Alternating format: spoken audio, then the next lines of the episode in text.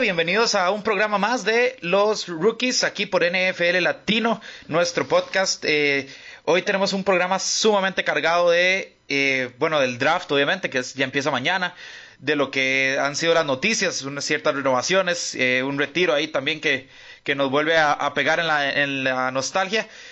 Sumamente amplia la variedad de temas de hoy, entonces vamos de un solo a meternos de lleno con los temas. Sergio, ¿cómo estás? Hola Bruno y a todos los que nos escuchan por este podcast, los rookies, una semana más, una semanita, ¿verdad? Todo lo que fue Semana Santa, eh, este equipo decidió mejor descansar, poco, inclusive hasta, hasta Bruno eh, anduvo por otras tierras fuera de Costa Rica, entonces fue, un, fue un momento en donde se disfrutó, pero que de igual, de igual manera hubieron muchos temas en los cuales vamos a tocar esta, en este podcast y en especial eh, algo muy importante que se, que da esta semana y especialmente el día de mañana que es el draft de esta temporada. Entonces, ¿qué mejor forma de, de empezar este podcast que con esto, que con, que con la emoción de un, de un draft más, de tal vez la parte más importante de, durante esta parte del año donde, donde no hay donde no hay realmente mucho que ver en la NFL, entonces eh, es lindo cuando nuevamente eh, por tan solo una noche los reflectores otra vez van a estar en la NFL, en este caso en el draft. Así es, Sergio, pero vamos a empezar con otros temitas un poco más eh, adinerados, por decirlo así.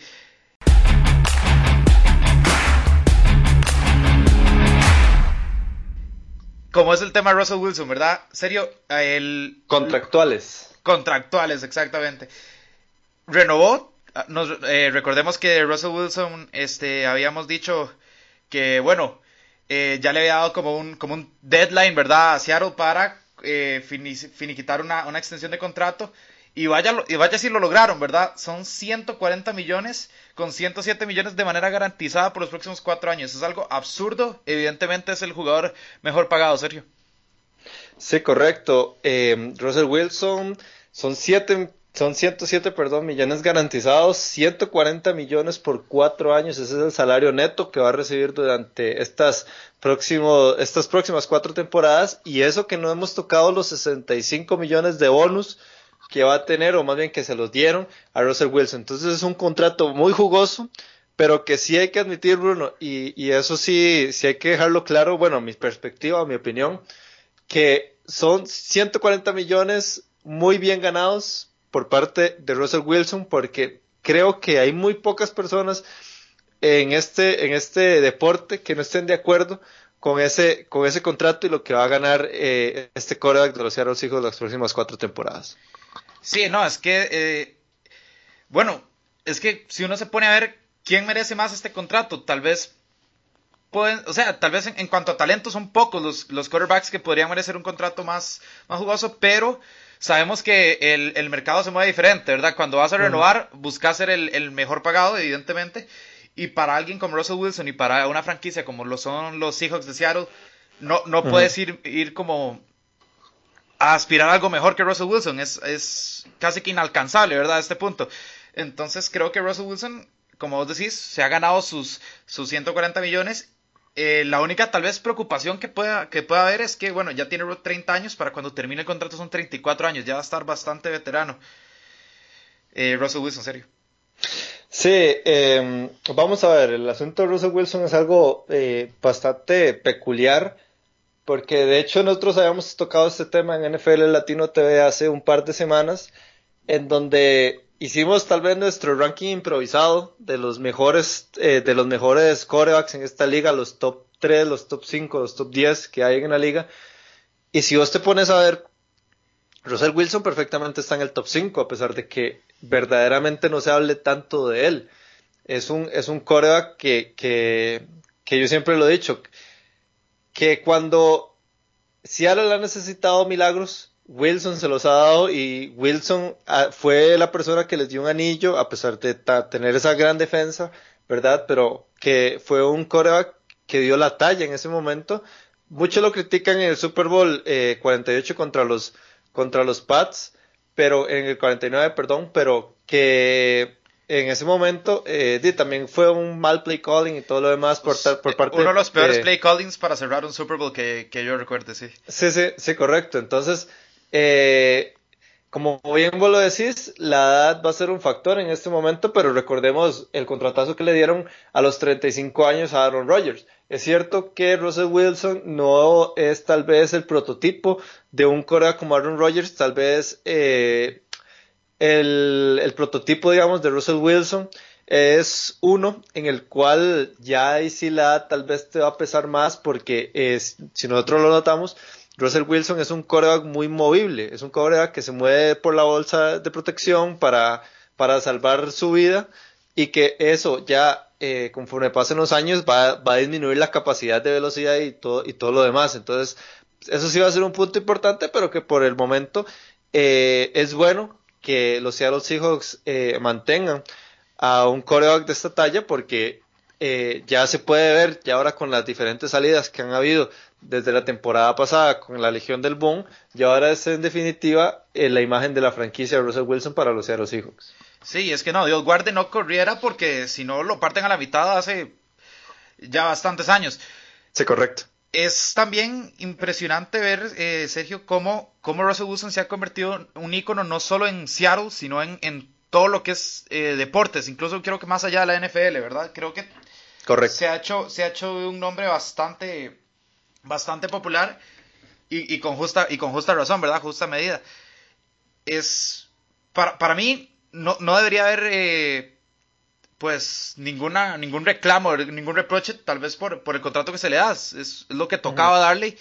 Y sinceramente, como, como así es como se está moviendo el mercado en la NFL. Exacto, el mercado se mueve así, teniendo un talento como Russell Wilson, no, no aprovechar y, y darle uh, un, un, mínimo margen para que pues quisiera tal vez cambiar de aires, hubiera sido un, pecado fatal, más para una franquicia como Seattle, que, que está ahorita... Depende mucho de, Russell Wilson. Sí, que estaría en, muchos problemas si, si Russell Wilson se, se logra ir. Hablando de gente que sí se va de Seattle, eh, Sergio, Frank Clark, eh, pues va directo a lo que es Kansas City. Un intercambio que no sé qué te parece a vos. Eh, es un intercambio que consiste, bueno, Frank Clark obviamente se va a Kansas City. Kansas City le da la primera ronda ahorita del 2019 a, a, Seattle, la segunda ronda del 2020 y el intercambio de las terceras rondas de este año también. ¿Cómo crees eso? ¿Crees que ¿Crees que le sale caro Frank Clark? Porque además son 5 años por 105 millones, ¿verdad? Eh, es, un, es un trade bastante interesante en el sentido de que en este momento Seattle necesita picks, necesita picks altos para poder tal vez renovar esa plantilla ante, como bien lo decía, las salidas importantes que ha tenido durante estas temporadas y que ya el equipo en cierto punto se ha desarmado eh, bastante. Y por el otro, y por el lado y por la otra parte, perdón, tenés a Kansas City, que se les fue las dos principales figuras en la zona de la línea defensiva, como lo de Justin Houston y DeFord. Entonces, eh, me parece, a pesar de todo, un movimiento arriesgado para, para Seattle, porque se te va posiblemente el mejor jugador en la defensiva durante la temporada pasada, como lo fue Frank Clark. Es un jugador también que además está muy joven, apenas tiene 25 años, va para 26 eh, la próxima temporada, bueno, esta temporada más bien, y que, em, y que Kansas City ahora es interesante porque ahora con Frank Clark las apuestas aumentaron y ahora es el equipo favorito para llevarse el Super Bowl en Miami el, en, el próximo febrero. Entonces, eh, siento también que le salió un toque caro a, Kansas City al dar eh, tres picks, tres picks altos además, por este jugador sabiendo de que, por ejemplo, por del Beckham simplemente fue un pick y un jugador. Entonces, creo que creo que sí le salió un poco caro a, Kansas City, pero que es un jugador que al igual que como lo como lo dije anteriormente, es alguien que sí necesitaban en ese en ese espacio del campo. Sí, yo creo que Kansas City lo ve de otro modo, tal vez, porque sí, uno dice, wow, es que tres picks altas, es un contrato un poco, un poco, pues, grande. Sí, pero tener un pick alto no te asegura nada. O sea, no te asegura nada en un draft. Exactamente, serio, eso es lo que iba. No te asegura nada y Kansas City, por el otro lado, dice, bueno, tampoco fue como que sacrifiqué alguna de mis armas ofensivas, no sacrifiqué a un, jugador ya que, ya tengo, ¿verdad? Es un equipo que no tiene muchos huecos y con Frank Clark rellena eh, y con gran calidad, ¿verdad? Lo, tal vez una, una zona que sí, sí uno decía, ok, esa es la zona que Kansas City tiene que mejorar. Eh, Frank Clark, además, eh, tiene grandes números. O sea, en las últimas cuatro temporadas ha golpeado al quarterback 72 veces. Se va a unir a un Okafor y a un Ogba a, a esta, tal vez como revolución, ¿verdad? Que se va a armar en la defensiva de Kansas City. Renovación más que revolución. Exactamente, sí, renovación, perdón. Y como vos decís, es, un nuevo, es como un nuevo comienzo para una defensiva que, que con estos nombres, bueno, los pone, los pone como favoritos, ¿verdad? Para, ganar el, el, supertazón. Y como te digo, yo creo que el lado de Kansas City lo ven como más como, bueno, no tuvimos que dar a ninguno de los jugadores que ya tenemos, que sabemos que nos han dado eh, una muy buena temporada y que van para más. Entonces, yo sinceramente creo que es, es, un, es, un, buen, es un buen trade.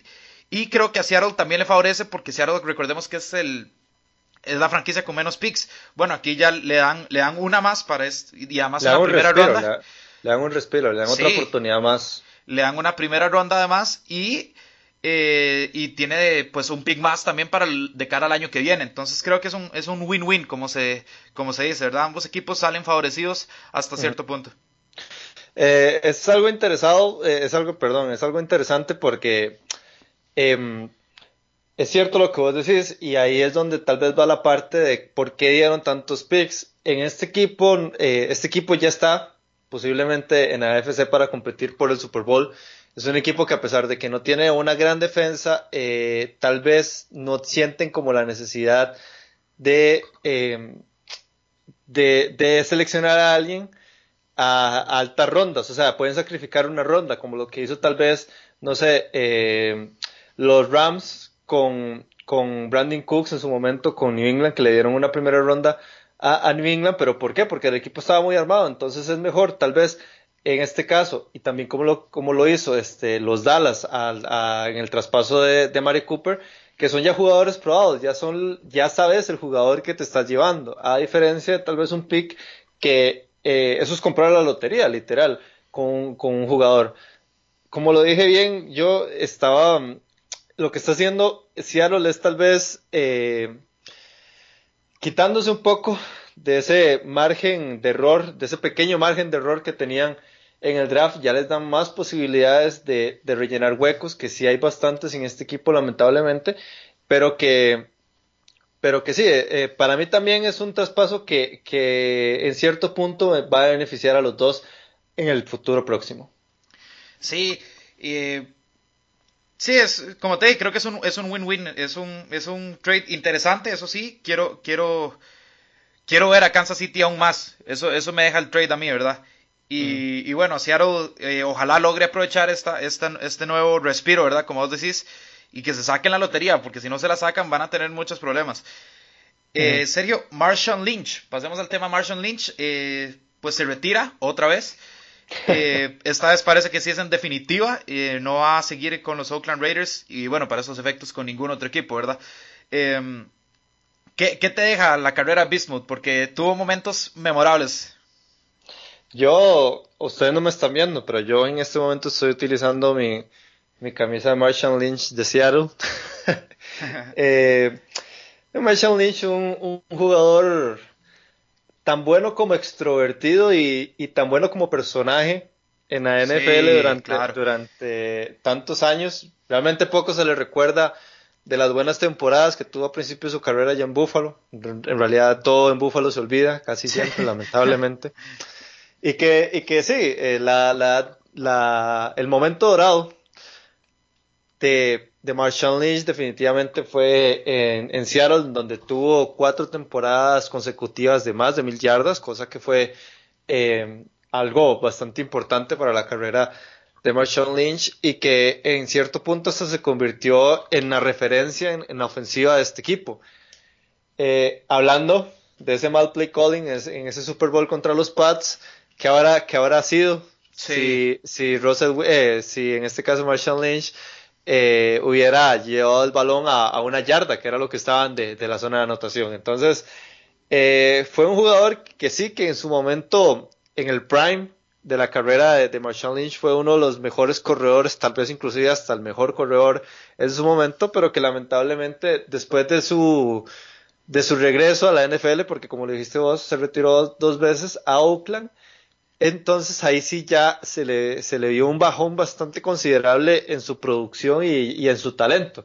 Ya es un jugador bastante pesado, es un jugador bastante veterano también, y que en realidad a mí no me sorprende tanto que se haya retirado porque para lo que vimos, el rendimiento que vimos la temporada pasada sí ya se veía que, que Marshawn Lynch ya iba por otros rumbos más allá de, fútbol americano.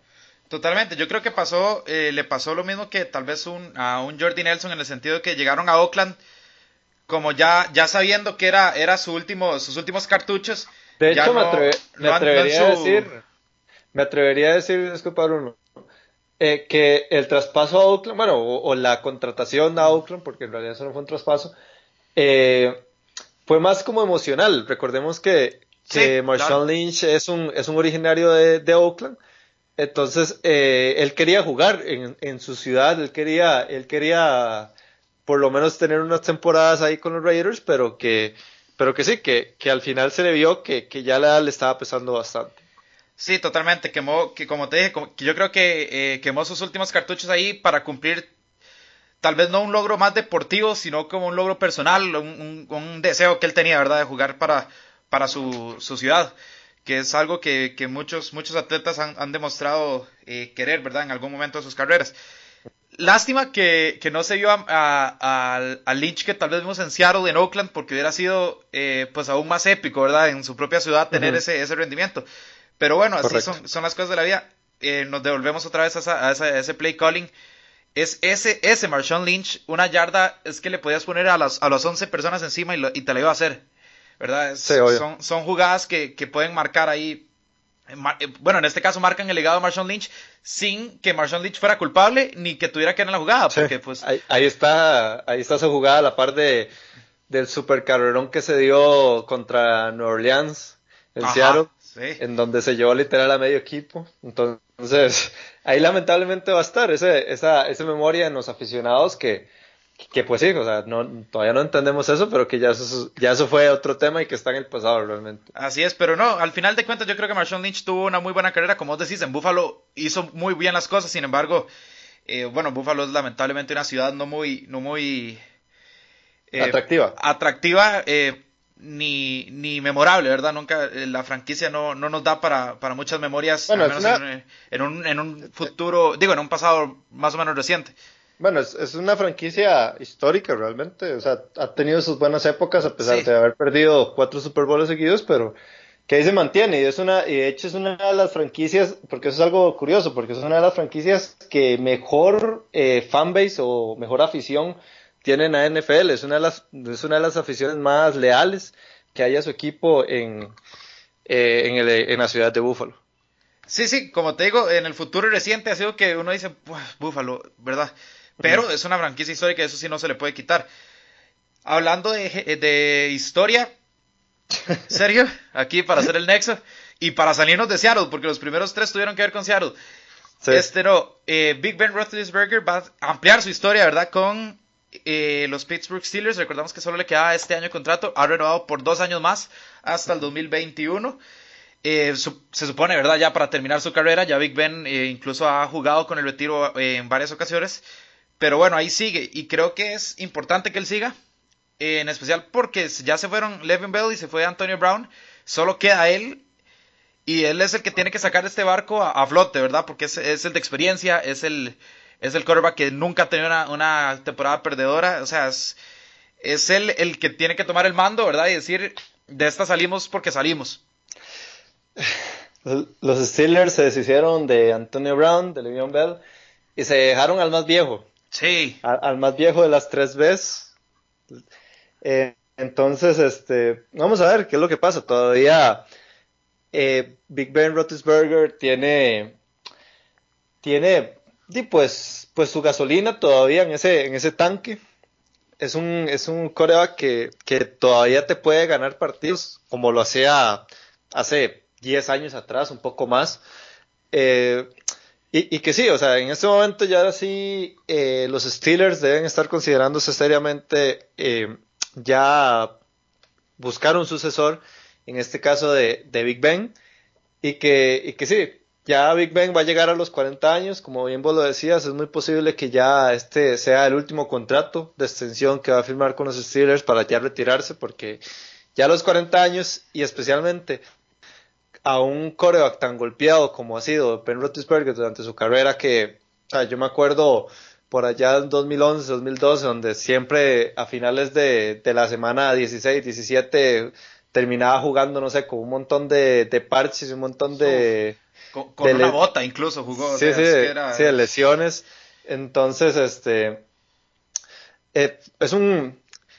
Posiblemente sea, de hecho hasta, hasta, hasta ahora lo pienso, es un muy buen ejemplo posiblemente sea el, el, mejor el mejor jugador que, ejemplifique ese esos jugadores de acero sí, totalmente. en, ese equipo. No, sí, sí, o sea, yo tengo memoria de Big Ben jugando con un brazo eh, casi que inmóvil, enyesado, con una bota terapéutica, porque, o sea, Dios, Dios guarde, algo le pasara en el pie, y aún así él iba a la cancha, jugaba, y como te digo, nunca tuvo una temporada perdedora, o sea, es algo de verdad de, de recalcar, es el séptimo en la lista de todos los tiempos sobre de más este touchdowns, entonces también mm. es, ah, eh, o sea, es, productivo. Ya sabemos que no está en su mejor momento, pero incluso la temporada pasada vimos partidos donde Big Ben podía decir en el último cuarto, ok, esto lo ganamos y sacado un drive ganador, ¿verdad? Es, es, es, creo que creo que estos dos años, eso sí, apuntan más a ir desarrollando un quarterback eh, a futuro, eh, tal vez en, en, en, este draft o en el próximo, ¿verdad? Y quemar ya los últimos cartuchos de Big Ben para, para pues empezar una nueva era, porque Big Ben no es eterno y menos con la cantidad de golpes que ha recibido. Sí, correcto. Eh, ya es un jugador que está más, a, más en el retiro que, que en la NFL, pero que, pero que sí, como, como, bien, vos lo, como bien lo decías, y, y, se ha visto que, que, Big Ben todavía te da, te da esa, eso que vos necesitas en un coreback para poder ganar partidos y que al fin y al cabo termine siendo una, una franquicia que, que termine luchando por los playoffs como de los Pittsburgh. Eh, Sergio, y entonces pasemos a lo que es el calendario. Ya la NFL lo anunció el calendario para cada equipo. Eh, si ustedes nos siguen en la página NFL Latino TV, en nuestras redes sociales, van a ver que incluso ya publicamos nuestros Power Rankings con los 10 partidos que más, que más ojo hay que ponerles, ¿verdad, Sergio? Pero antes de entrar a los Power Rankings, quiero preguntarte, ¿cuál equipo crees vos que tiene el, calendario más complicado de todos? Porque, porque hay calendarios así bien, bien, bien, tal vez como, como te digo, tal vez un poco complicados y hay otros que parecen un poco más accesibles, pero eso depende de cómo se desenvuelvan cada, equipo ya entrados en la temporada. Sí, eh, bueno, yo tengo que reconocer, Bruno, que, que yo especialmente cuando arranca el calendario siempre eh, lo tengo que ver de forma específica porque yo lo tengo que reconocer y ya esto se sabe, que el polémico Power Ranking de los mejores encuentros, porque eso siempre es polémico en NFL Latino, en redes, eh, de los mejores encuentros de la temporada, lo hago yo. O sea, yo soy el que escojo eh, tal vez los mejores, los mejores encuentros. Ahí mete mano Alonso, que es ya la última barrera para que pase a, a redes, ¿verdad? Entonces, él también pone su opinión un poco ahí en, los Power Rankings, pero que al fin y al cabo eh, el que lo termina haciendo soy yo. Entonces, este año no quedó tan polémico, tengo que reconocer, porque literal el año, el año pasado fue un Power Ranking más de los Pats que otra cosa. Entonces, este año sí hay, sí hay mucho menos eh, de New England en, eso. Y yo revisando, y ahora sí entrando en, la materia de quién tiene el, calendario más complicado, para mí el que la tiene más complicada en este momento, y no sé si estás de acuerdo conmigo, son los Chicago Bears. ¿Por qué?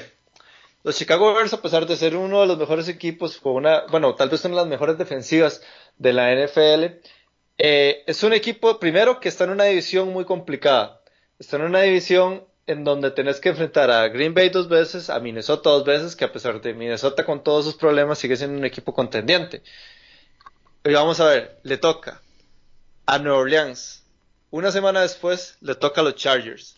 Otra semana después, los Eagles. 15 días después los Rams. Y 15 días después le toca Dallas Cowboys. Y para terminar con broche de oro, una seguidilla de partidos que son Green Bay, Kansas City en Arrowhead, no, en Soldier Field, perdón, pero que igual es Kansas City. Sí, es Kansas City. Y, y cerrás la temporada como lo hicieron la temporada pasada con Minnesota. Entonces, ese es mi pick. La verdad, es un equipo que, que igual eh, va a estar ahí en la pelea de los playoffs, pero que la va a tener eh, especialmente más complicado que, que, algunos equipos en la NFL. Sí, definitivamente. Chicago eh, le, le, tocó complicado porque tiene un inicio difícil uh -huh. y un final difícil. Y en la mitad tiene. Eh, no, todo lo tiene difícil, la verdad. O sea, sí. Por lo menos tienen el, el bye week antes de, de, ir a la seguilla contra los eh, Santos, los Chargers y, y los. Y los Eagles. Y los Eagles, porque si no, o sea, imagínate esos tres partidos sin haber uh -huh. tenido la semana de descanso antes hubiera sido, creo que, pues fatal. Porque además terminar contra Dallas, Green Bay, Kansas City y Minnesota es. Uf, es, es pesado. Está lindísimo, está lindísimo. A mí me llamó también la atención, Sergio, el calendario que tiene Pittsburgh. Porque igual, sí. empiezan, contra, empiezan contra Tom Brady y después contra Russell Wilson en lo que son eh, los Pats y los Seahawks. Uh -huh. Después se enfrentan a un San Francisco que ya lo hemos hablado en el podcast, tiene mucho para subir y ya va a estar un Jimmy Garoppolo de vuelta, entonces eh, puede que sea un partido complicado.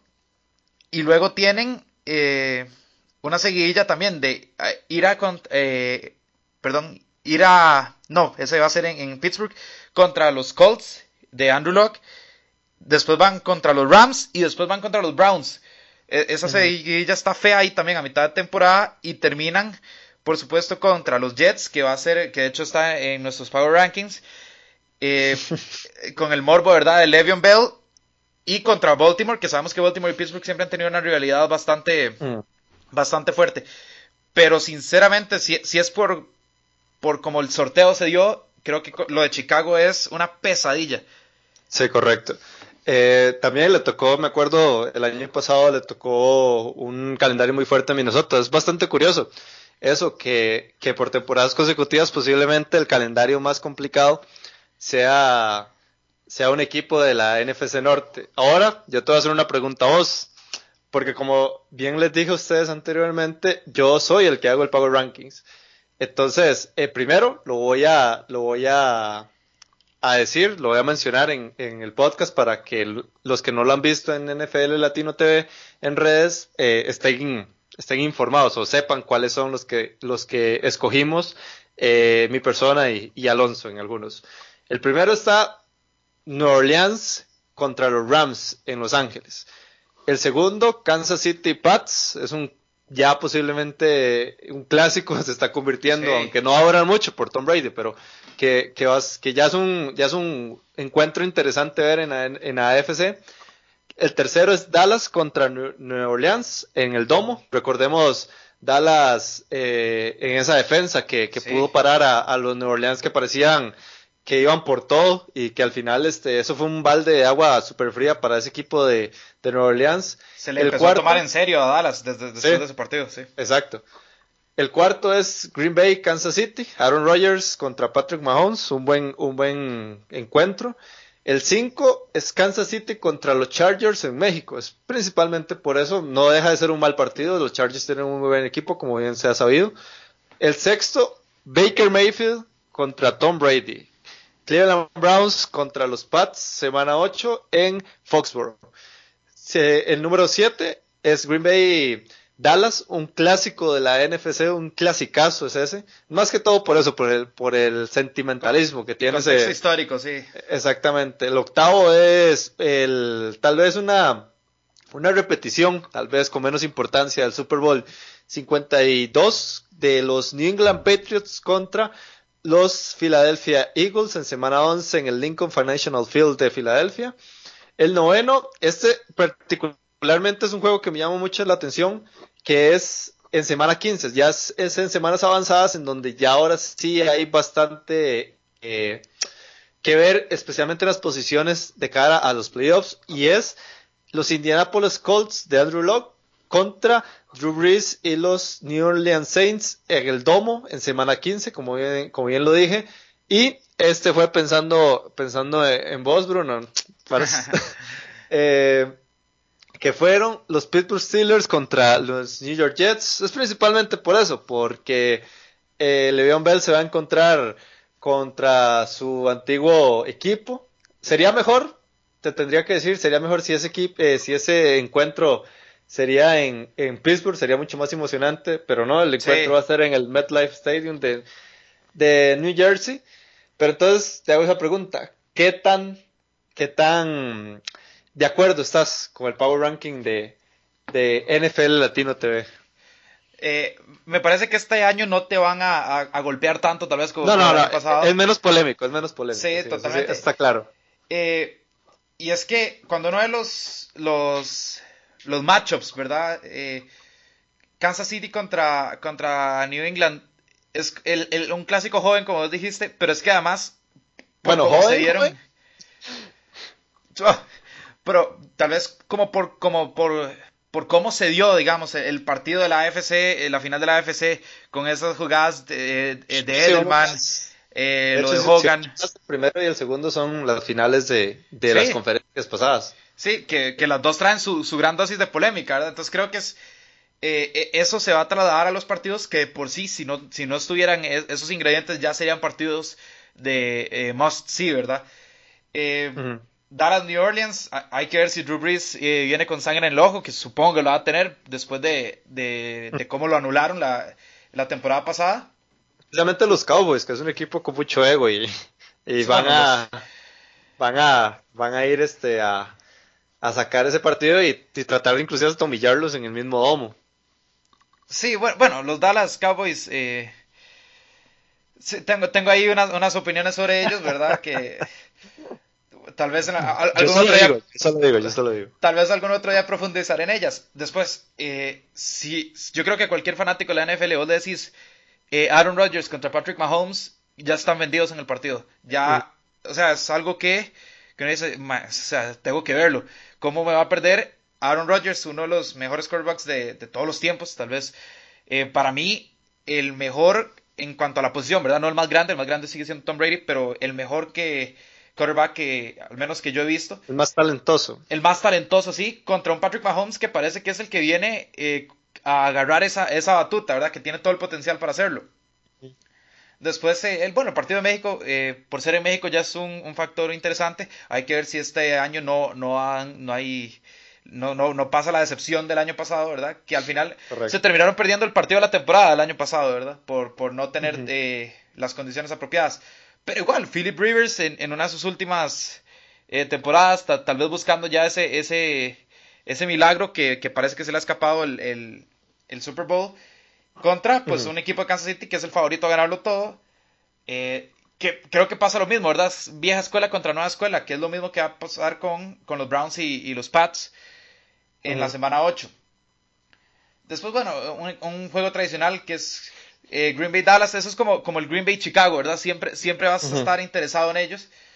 Eh, o, un Pittsburgh Baltimore. Y este. Los, eh, los otros partidos son, son partidos que yo creo que son.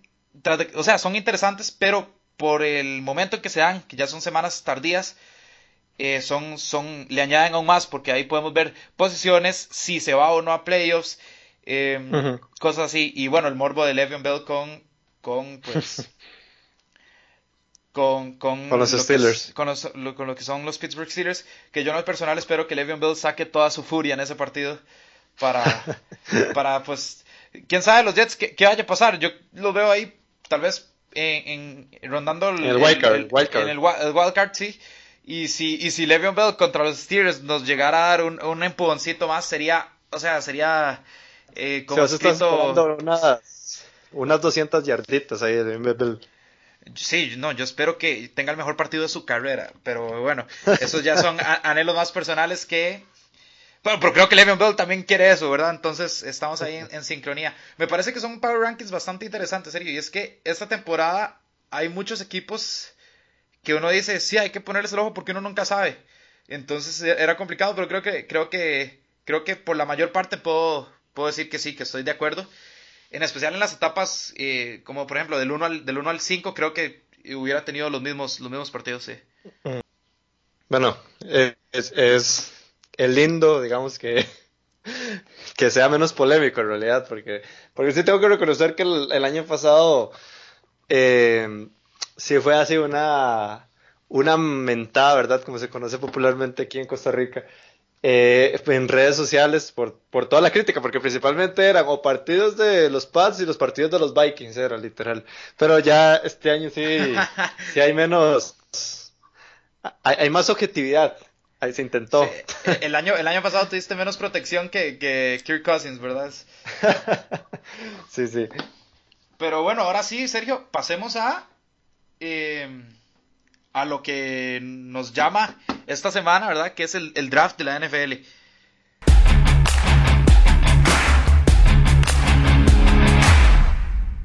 Sergio, eh, se habla mucho de eh, quién va a ser el primer pick y todo eso, pero es que hay varios, hay varios jugadores que llaman la atención y eh, aquí quiero mencionar que hay jugadores que son muy buenos, que tienen mucho potencial, y hay otros jugadores que además de eso tienen el factor box office, ¿verdad? El factor nos va a hacer dinero.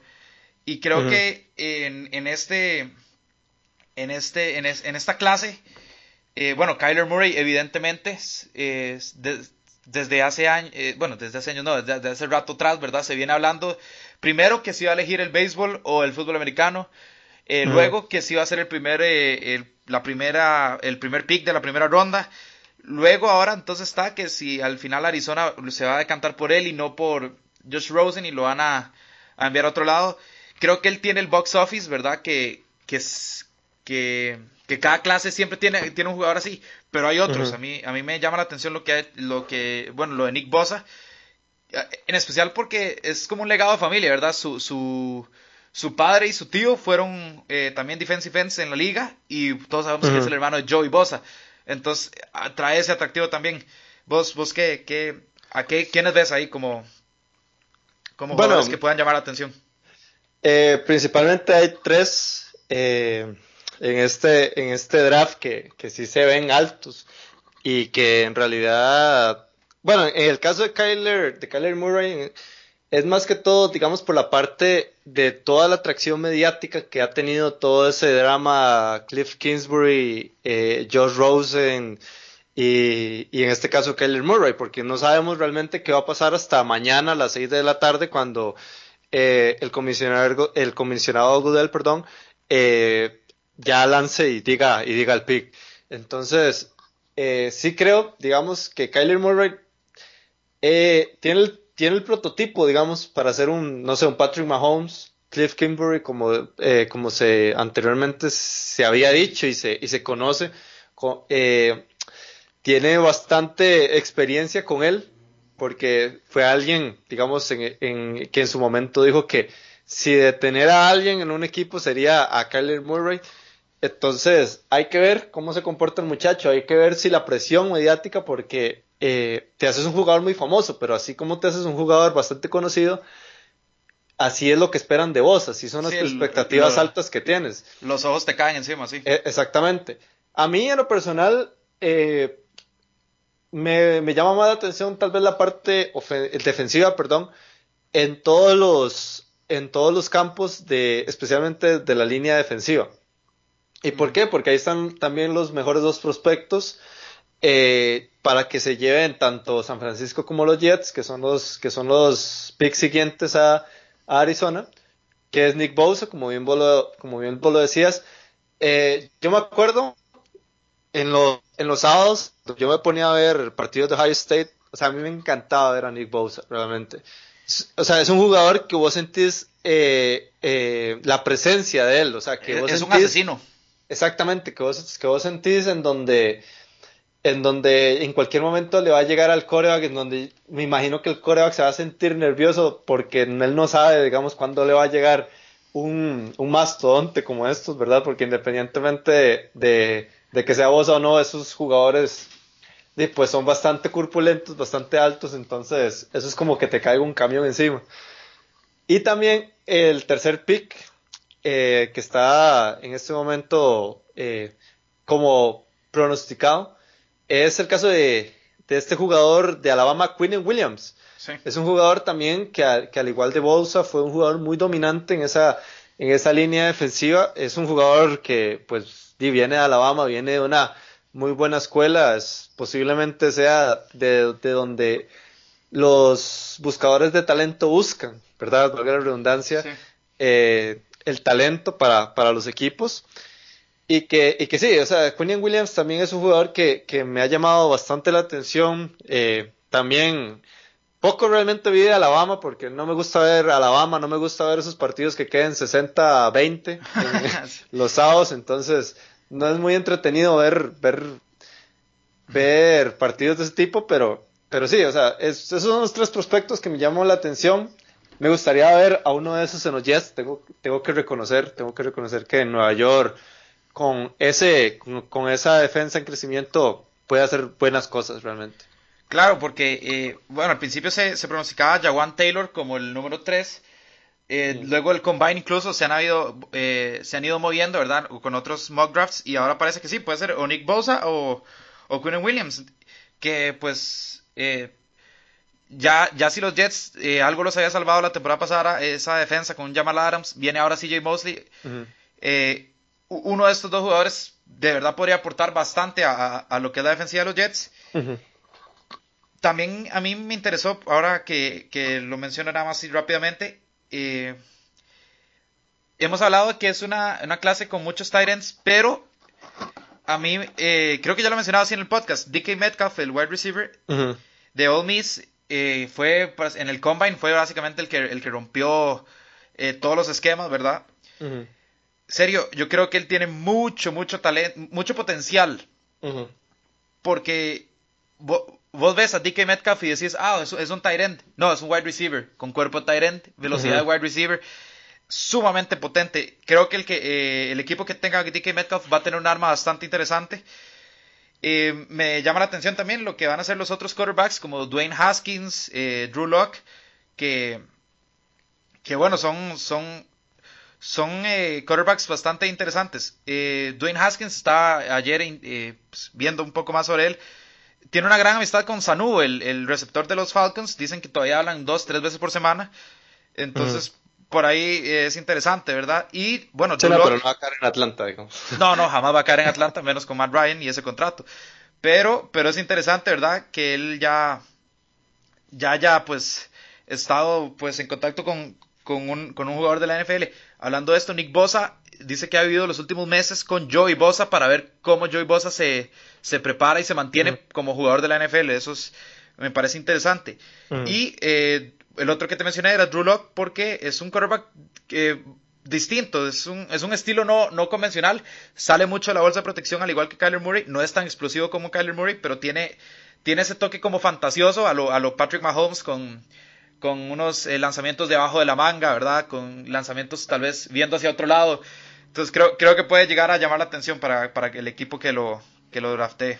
Sí, en el caso de, de DK Metcalf, creo que eh, él también perteneció a un grupo o una camada de, receptores abiertos em, en Ole Miss que, que, fue bastante interesante, que, que fueron como tal vez las generaciones de alas abiertas que tuvo LSU con, con Jarvis Landry, con Odell Beckham Jr. Entonces, eh, sí es un jugador que también, que, a mí me gustaría verlo. A mí también me gustaría ver al Tyren, al mejor Tyren de toda la nación eh, la temporada pasada, como fue TJ Hawks, Hawkinson, perdón, eh, que también es un, es un, es un jugador interesante que, que fijo va a ser seleccionado en, en, los primeros picks del draft. Entonces, vamos a ver. Eh, lo, lo, bonito del draft es que siempre van a haber sorpresas, siempre van a haber este eh, jugadores que, que, que no, no, pronosticaban mucho de ellos y que al final la terminan rompiendo. Entonces, eso, esa es la magia del draft, esa es la magia. Entonces, vamos a ver qué nos repara para mañana, ya terminada la primera ronda, que como sabemos se va a extender varios días más con las, las rondas siguientes hasta llegar a la última, que es la séptima. Sí, serio, pero ya hablamos de ciertos prospectos que nos llaman atención. Ahora pasemos al otro lado de la moneda. Los equipos que, están en busca de estos prospectos. ¿Qué equipos crees vos que necesitan aprovechar este draft? Ok, yo tengo aquí una, lista de cuatro equipos principalmente. Eh, excluyo a Oakland de esta lista porque es claro que ellos necesitan aprovechar el draft, pero están en una muy buena posición para hacerlo. Por los tres picks que tienen en la primera ronda y en la segunda ronda eh, un pick más. Entonces, eh, es un equipo que, que, tiene realmente muy pocas posibilidades de fallar y que si falla va a ser una catástrofe enorme. Incluso puede darse el lujo de fallar una y dos y tener dos buenos, tres buenos jugadores, ¿verdad? exactamente. Y bueno, yo pongo en la lista por primero, digamos, de primero en la lista, a los New England Patriots. Los New England Patriots es uno de los equipos que tiene más selecciones en el draft, tiene selecciones también altas, bastante altas, entonces, eh, este equipo necesita bastantes huecos que rellenar ante la salida de jugadores importantes durante este offseason. Entonces, siento que los Pats deben aprovechar eh, esas selecciones, esas, esa bastante, bastante camada de picks que tiene. Entonces, eh, va a ser importante. Los Bengals los puse de segundos, ¿por qué? Porque también es un equipo que tiene bastante picks, bastantes picks, perdón. y, es un, y es un draft que particularmente les puede beneficiar, porque como lo sabemos, este es un draft con una generación eh, muy defensiva. ¿Y qué es lo que necesita los Bengals en este momento? Defensa. Porque a pesar de que eh, también tiene ciertos huecos en ofensiva, pero que mientras esté AJ Green y, Andy Dalton y, y todo lo demás, entonces ahí se va a mantener. El tercero, y ahora lo hablamos en, en el primer bloque, Seattle. Seattle con, esos picks que, le entregó eh, Kansas City ya tiene más oportunidades de poder escoger a, un talento joven que le pueda ayudar a este equipo y que tal vez pueda tener un efecto inmediato, que realmente es lo que espera Seattle poder tener. Eh, y de cuarto, también tenemos a un equipo que está con una muy buena posición eh, por, el, por el nivel de picks que tiene, y es los Giants. Los Giants. Eh, es un equipo que también necesita reforzar bastante varios puntos de, de, la, de la, cancha y que tiene bastantes, bastantes picks eh, ahí altos que pueden ayudar. Eh, serio, yo en mi lista tengo a dos que vos mencionaste. Me parece, bueno, yo, yo también excluía a los Raiders y eh, excluía a los Seahawks, no porque los Seahawks no necesitan del draft, lo necesitan urgentemente pero porque es como que, ya, o sea, sabemos que tienen que, ¿verdad? Y los Raiders, pues tienen un, eh, estas rondas que yo las veo más como para consolidar ya el proyecto armado que como para, para reinventarse, ¿verdad? Como vos mismo lo dijiste. Eh, yo de primero tengo los Giants, Sergio, porque son muchos huecos los que tienen muchas necesidades y son 12 picks que tienen que acertar eh, si pudieran las 12, las 12, ¿verdad? Es que, por favor. Y eh, por, eso, por eso los tengo de primeros, porque además son el equipo con más picks junto a New England, entonces, eh, pero que es el equipo con, más huecos, creo yo. Después tengo a New England de, segundos, como vos decís, tienen muchos picks, tienen bajas como, como la de Chris Hogan, como la de Gronkowski, Flowers, Brown, que tienen que pues sustituir de, de buena manera lo que pasa es que ya para este punto yo le tengo casi que una fe ciega a Belichick de que lo va a hacer, ¿verdad? Es, es casi que, una garantía que algo va a sacar que de este draft para, para sustituir, es, para rellenar esos huecos, al menos pues la mayoría de ellos y, y sabemos que, los Patriots nunca van a estar en problemas deportivos en mientras estén Belichick y Brady. Luego te tengo a los Ravens, eh, los Ravens tienen 8 picks, eh, tienen una primera ronda y dos terceras rondas, eso sí. Pero es que los Ravens, después del éxodo que se dio en esa defensiva, como han desarmado su equipo, tienen que aprovechar eso. Y este tienen que, tal vez, diría yo, aprovechar la clase, esta clase de tight ends, o al menos de un receptor abierto, porque si no el equipo va a ser sumamente predecible en la ofensiva con un Lamar Jackson que prefiere correr y con un Mark Ingram que evidentemente es un arma que vas a tener que utilizar, ¿verdad? Entonces, tal vez dándole un receptor se puede, se puede al menos dar, dar un arma más para, para un Lamar Jackson que, también tiene que salir eh, dar un salto de calidad esta temporada. Y por último tengo a los Tennessee Titans. ¿Por qué? Porque tienen, eh, bueno, tienen seis picks.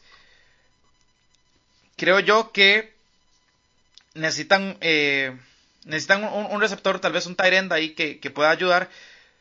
Pero eh, me preocupa la, offensive line de, Tennessee, menos, perdón, más porque los, los quarterbacks que tienen entre, en Tannehill y Mariota no, no son muy, como te digo, muy de élite, ¿verdad? Entonces tienen que protegerlos bastante para que puedan sacar el, el mayor provecho a la producción que puedan tener. Entonces por eso, por eso tal vez metí a Tennessee. Eh, pero sí, creo, creo que eh, concordamos en que los Giants y los Pats, que son de paso los que más tienen, son, son, son equipos que, que necesitan aprovechar este draft. Sin embargo, a como le tengo fe a Belichick, no le tengo fe a, a, los New York Giants. los Giants están en, una posición complicada y entonces va a ser, va a ser muy difícil eh, poder tal vez este, igualar el talento que te daba un Odell Beckham Jr., el talento que te da un Landon Collins y un Vernon Davis, un Oliver Berner, perdón. Eh, entonces, entonces sí, va a ser, va a ser muy complicado, pero, pero que sí es un equipo que necesita bastante y que, y que también, al igual que Oakland, si fallan esos picks que tienen en la primera ronda, eh, pues va a ser una catástrofe para, para, los Giants porque en este momento es un equipo que, que, no sabemos qué es lo que va a pasar con ellos. y yo se los pido, por favor, eh, agarren a cualquier mariscal de campo, cualquiera. Porque Eli Manning eh, es, uf, es fatídico. Verlo incluso me, me, ya, me, me, da cierto punto ya no de como, sí, este jugador está sacado, es como, wow, este jugador de verdad ya no puede jugar. Entonces, por favor, eh, ya que tienen tantas elecciones, un quarterback no sería, no sería para nada malo. Eh, Sergio, ya última, última sección, la vamos a hacer un poco más rápida porque eh, se nos acaba el tiempo, ¿verdad?